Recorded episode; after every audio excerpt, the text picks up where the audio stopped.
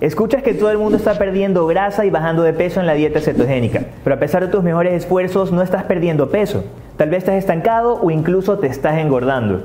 Te sientes confundido de por qué funciona para tantos y no para ti. ¿Qué debes hacer entonces? Vas a dejar un like para reventar el algoritmo de YouTube y escuchar atentamente cuáles son los errores más comunes que cometen las personas al realizar una dieta cetogénica y que los termine engordando. Por eso también quiero que me cuentes tú en los comentarios si en algún momento has cometido tú también alguno de estos errores. A lo largo de este video te enseñaré cuáles son los errores que estás cometiendo, la solución a estos errores y quédate hasta el final porque te compartiré unos sencillos trucos para mejorar los resultados de la dieta cetogénica.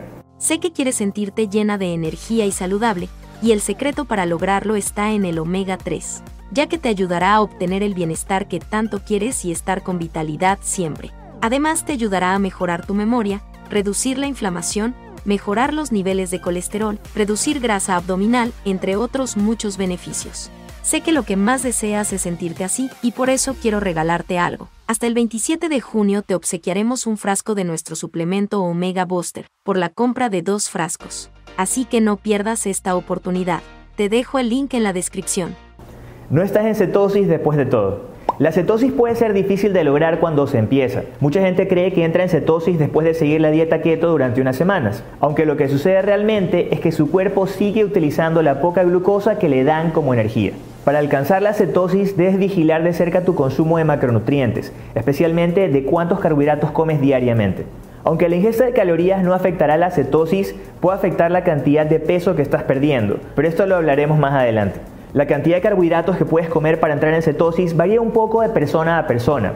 Si sigues una dieta estricta cetogénica como la de nuestro programa Healthy Keto, tu gesta de carbohidratos será menor que si sigues una dieta cetogénica cíclica como la del programa Stream Fat Loss, en la que tienes un día de carga de carbohidratos a la semana. Aunque las calculadoras de carbohidratos solo ofrecen una guía aproximada, pueden ser útiles para averiguar por dónde empezar. Si tienes un buen metabolismo, apunta a comer menos de 50 gramos de carbohidratos al día y cómelos solo a la hora de la cena. Mientras que si tienes un metabolismo lento o quieres asegurarte de entrar en cetosis, generalmente recomendamos no más de 20 a 30 gramos de carbohidratos netos por día. ¿Cómo saber si estás en cetosis? Cuando entras en cetosis, tu hígado produce grandes cantidades de cetonas para suministrar energía al cerebro y al cuerpo. Una manera de determinar si estás en cetosis es medir la presencia de cetonas en tu torrente sanguíneo.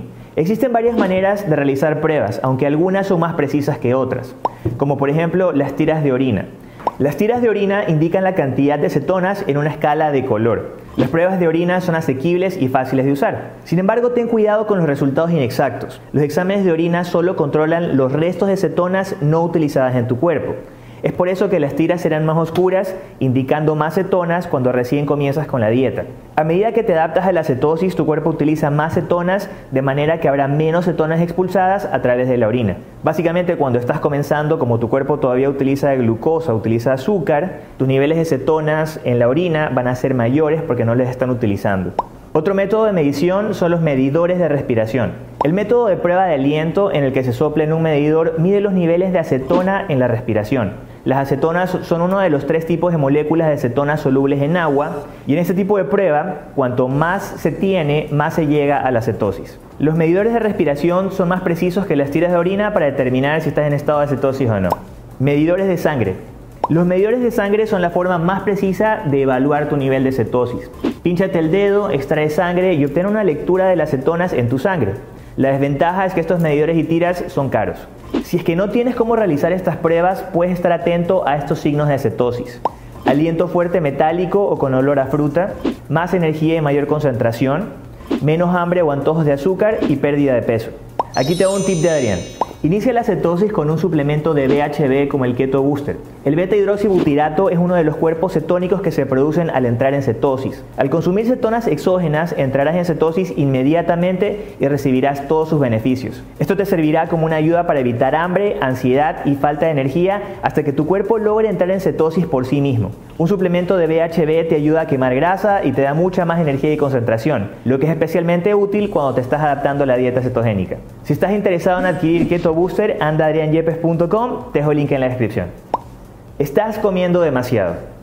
Para perder peso con la dieta keto todavía tienes que vigilar tus calorías. No necesariamente tienes que contarlas, pero no puedes volverte loco y comer tres veces la cantidad que solías comer. Come en exceso y no perderás peso con la dieta keto. Ten en cuenta que la grasa tiene más del doble de calorías por gramo que las proteínas o los carbohidratos. Así que si no tienes un plan estructurado como el Healthy Keto y lo vas a hacer por ti mismo, es importante que controles cuántas calorías consumes en aplicaciones como MyFitnessPal. A medida que pierdas peso, no necesitarás tantas calorías para mantenerte como antes. Por eso en nuestros programas te enseñamos cómo reevaluar tus necesidades y modificar cantidades de alimentos acorde. Normalmente después de cada 10 libras perdidas debes de hacer ajustes, de lo contrario es posible que te estanques. No estás comiendo lo suficiente. Si has reducido las calorías excesivamente, tu cuerpo piensa que estás en modo de inanición por eso las dietas ultra bajas en calorías dejan de funcionar. Tu tasa metabólica disminuye para proteger los órganos y las funciones corporales normales. Asimismo, en un esfuerzo de conservarse, tu cuerpo se ralentiza en respuesta a niveles de energía insuficientes o también al ejercicio excesivo. Por lo tanto, aunque pienses que estás dando grandes pasos hacia tu objetivo de pérdida de peso comiendo significativamente menos, es posible que te estés preparando para el fracaso. Tu cuerpo necesita la cantidad adecuada de alimentos de alta calidad y en las porciones adecuadas para alcanzar un peso saludable. Y contrariamente a la creencia popular, la calidad de las calorías importa tanto o más que la cantidad. Concéntrate en alcanzar tus metas de macronutrientes y come alimentos completos densos en nutrientes, no solo tocino y mantequilla. Tip de Adrián. Alcanza tus metas de macronutrientes comiendo grasas de alta calidad como aceite de coco, aguacates, macadamias y yemas de huevo orgánicos. Estás comiendo muy poca proteína. Casi todo el mundo que habla de la dieta cetogénica dice que si comes mucha proteína, esto se transformará en glucosa a través de la gluconeogénesis y que esto te sacará de cetosis. Esto es mentira. Efectivamente el cuerpo puede transformar la proteína en glucosa, pero esto no sucede cuando comes mucha proteína, entre mil comillas. Este proceso sucede cada vez que el cuerpo necesite de glucosa para alguna función específica. Independientemente de que comas mucha o poca, esto sucederá. La única diferencia es que si comes poca proteína, cuando tu cuerpo requiere de glucosa para una función específica, la convertirá de la proteína de tus músculos y no de la que comes. Entonces, ¿cuánta proteína necesitas? En este video lo voy a explicar muy encima, pero si requieres una explicación mucho más profunda, deja un like en este video y con gusto lo haré para ti. Para mantener el peso corporal, un buen punto de partida es 0.5 gramos de proteína por cada libra de peso. Es decir, que una mujer de 120 libras, por ejemplo, comería 60 gramos de proteína al día. Para que te des una idea, 100 gramos de pollo cocido tiene alrededor de 25 gramos de proteína. Si estás sano y eres sedentario, esto debería ser suficiente proteína para el mantenimiento. En este nivel probablemente no ganarás músculo, pero tampoco lo perderás. Si quieres aumentar masa muscular y haces ejercicio regularmente, opta por alrededor de 0.8 a 1 gramo de proteína por libra de peso corporal. Reconstruir los músculos desgarrados requiere muchos aminoácidos y quieres proveer a tu cuerpo con mucha materia prima para crecer. Este estudio de personas que hacen entrenamiento de fuerza pesado durante 90 minutos al día, 6 días de la semana, encontró que no se beneficiaban de comer por encima de 0.8 gramos de proteína por libra.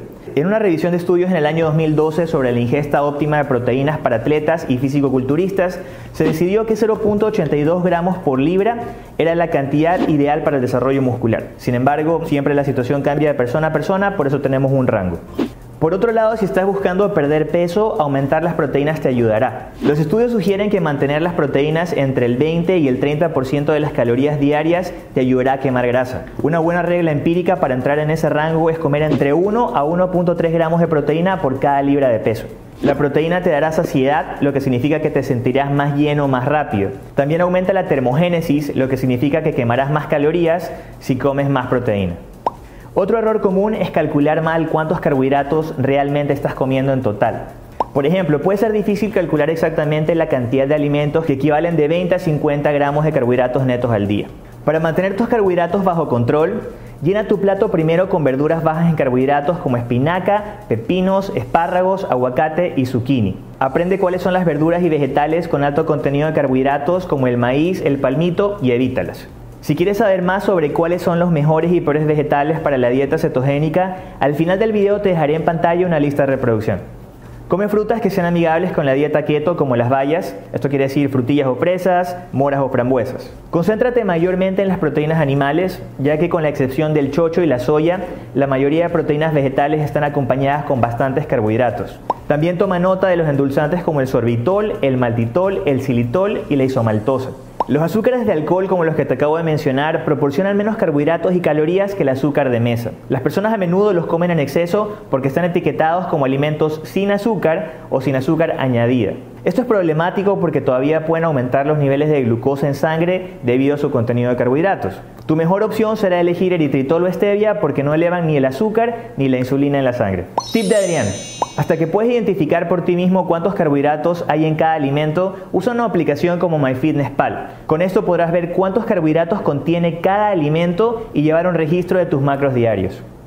Si no quieres tener que estar ingresando lo que comes todos los días en una aplicación, también puedes descargar el programa Healthy Keto de adrianyepes.com, donde te enseñamos los alimentos que debes de comer, las cantidades exactas de carbohidratos, vegetales y proteínas y cómo modificar estas cantidades conforme vayas avanzando. Te dejo el link en la descripción. ¿Estás comiendo algo a lo que eres intolerante o alérgico? Millones de personas tienen alergias alimentarias.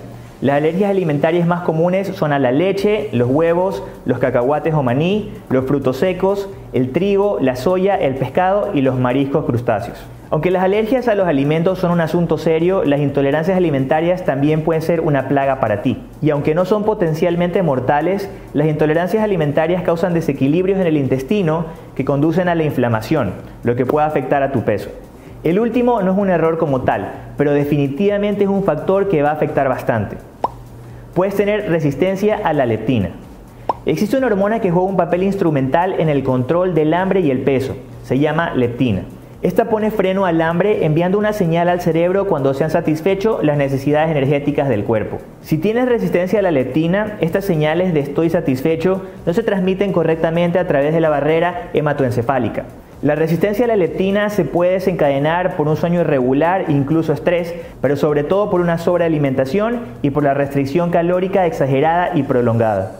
La resistencia a la leptina además puede afectar a tu tiroides, que secreta hormonas que influyen en el metabolismo, el crecimiento y el desarrollo. La cantidad de leptina disponible en el cerebro tiene una gran influencia en la cantidad de hormonas tiroides que se liberan en el cuerpo. La resistencia a la leptina puede prácticamente lanzar una llave inglesa a la función de tu tiroides, llevando a que tu metabolismo sea más lento y a que no pierdas peso. En nuestra práctica con el tiempo hemos logrado mejorar la resistencia a la leptina de algunos de nuestros clientes implementando una dieta baja en carbohidratos o una dieta cetogénica, aplicando el protocolo correcto de ayuno intermitente, incluyendo ejercicio anaeróbico y también cardio con intervalos de alta intensidad además del uso de ciertos suplementos como el Metabolism Booster. Finalmente, ¿cómo vas a mejorar los resultados de tu dieta cetogénica? Sigue estos simples ajustes para que puedas sacar el máximo provecho de tu dieta keto. Combínalo con ayuno intermitente. El ayuno intermitente no es un requisito en la dieta keto, pero sí es una forma poderosa de ayudar a tu cuerpo a crear esas valiosas cetonas. Con el ayuno intermitente comes todas tus calorías diarias dentro de un periodo más corto, típicamente de 6 a 8 horas, y ayunas durante las 14 o 16 horas restantes. El ayuno drena las reservas de glucosa de tu cuerpo, por lo que oxidas tu grasa para obtener energía, es decir, entres en cetosis. Bebe nuestro café quema grasa. Si te cuesta hacer ayuno intermitente, bebe este café en lugar de desayunar. Esto te ayudará a permanecer en cetosis sin sentir hambre. Si no lo has visto, la preparación es simple. En lugar de prepararlo con leche o azúcar, le agregas aceite de coco y stevia. Igual te dejo el link aquí para que lo veas al final del video. Si no tienes resistencia a la insulina o daño metabólico, practica la cetosis cíclica. En la dieta estándar keto comes muy pocos carbohidratos todo el tiempo, pero en la keto cíclica comes más carbohidratos un día de la semana. Los otros seis días son idénticos a la dieta estándar keto. Al aumentar tu consumo de carbohidratos periódicamente, no solamente lograrás satisfacer los antojos de carbohidratos, sino que también podrás lograr flexibilidad metabólica. Es decir, que tu cuerpo podrá usar tanto cetonas como glucosa eficientemente. También esto te ayudará a mantener tu metabolismo activo y producirás más serotonina. Si ya llevas practicando la dieta cetogénica durante un tiempo y empezaste bien, pero ahora te sientes un poco ansioso, puede ser porque tus niveles de serotonina se han reducido. Y solo necesitas unos días de carga de carbohidratos para subir este neurotransmisor a niveles óptimos. Asegúrate de comer fuentes limpias de carbohidratos cuando lo hagas, como quinoa, camote o batata y frutas. Mejora la calidad de tus grasas.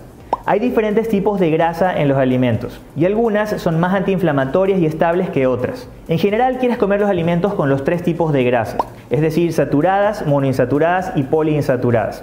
Piensa en carne de res y cordero, pescado graso silvestre, mantequilla ghee, aguacates, aceite de coco y huevos criollos. Evita los aceites vegetales y las grasas trans que se encuentran en los alimentos fritos, los caramelos, la margarina en barra y los productos horneados empaquetados que pueden contribuir a la inflamación. Si quieres aprender a hacer la dieta cetogénica como un profesional, haz clic aquí para ver nuestro curso gratuito de dieta cetogénica y haz clic aquí para suscribirte al canal. Recuerda que puedes descargar alguno de nuestros programas en adrianyepes.com, te dejo el link en la descripción. Mantente sano, mantente fit y nos vemos en un próximo video.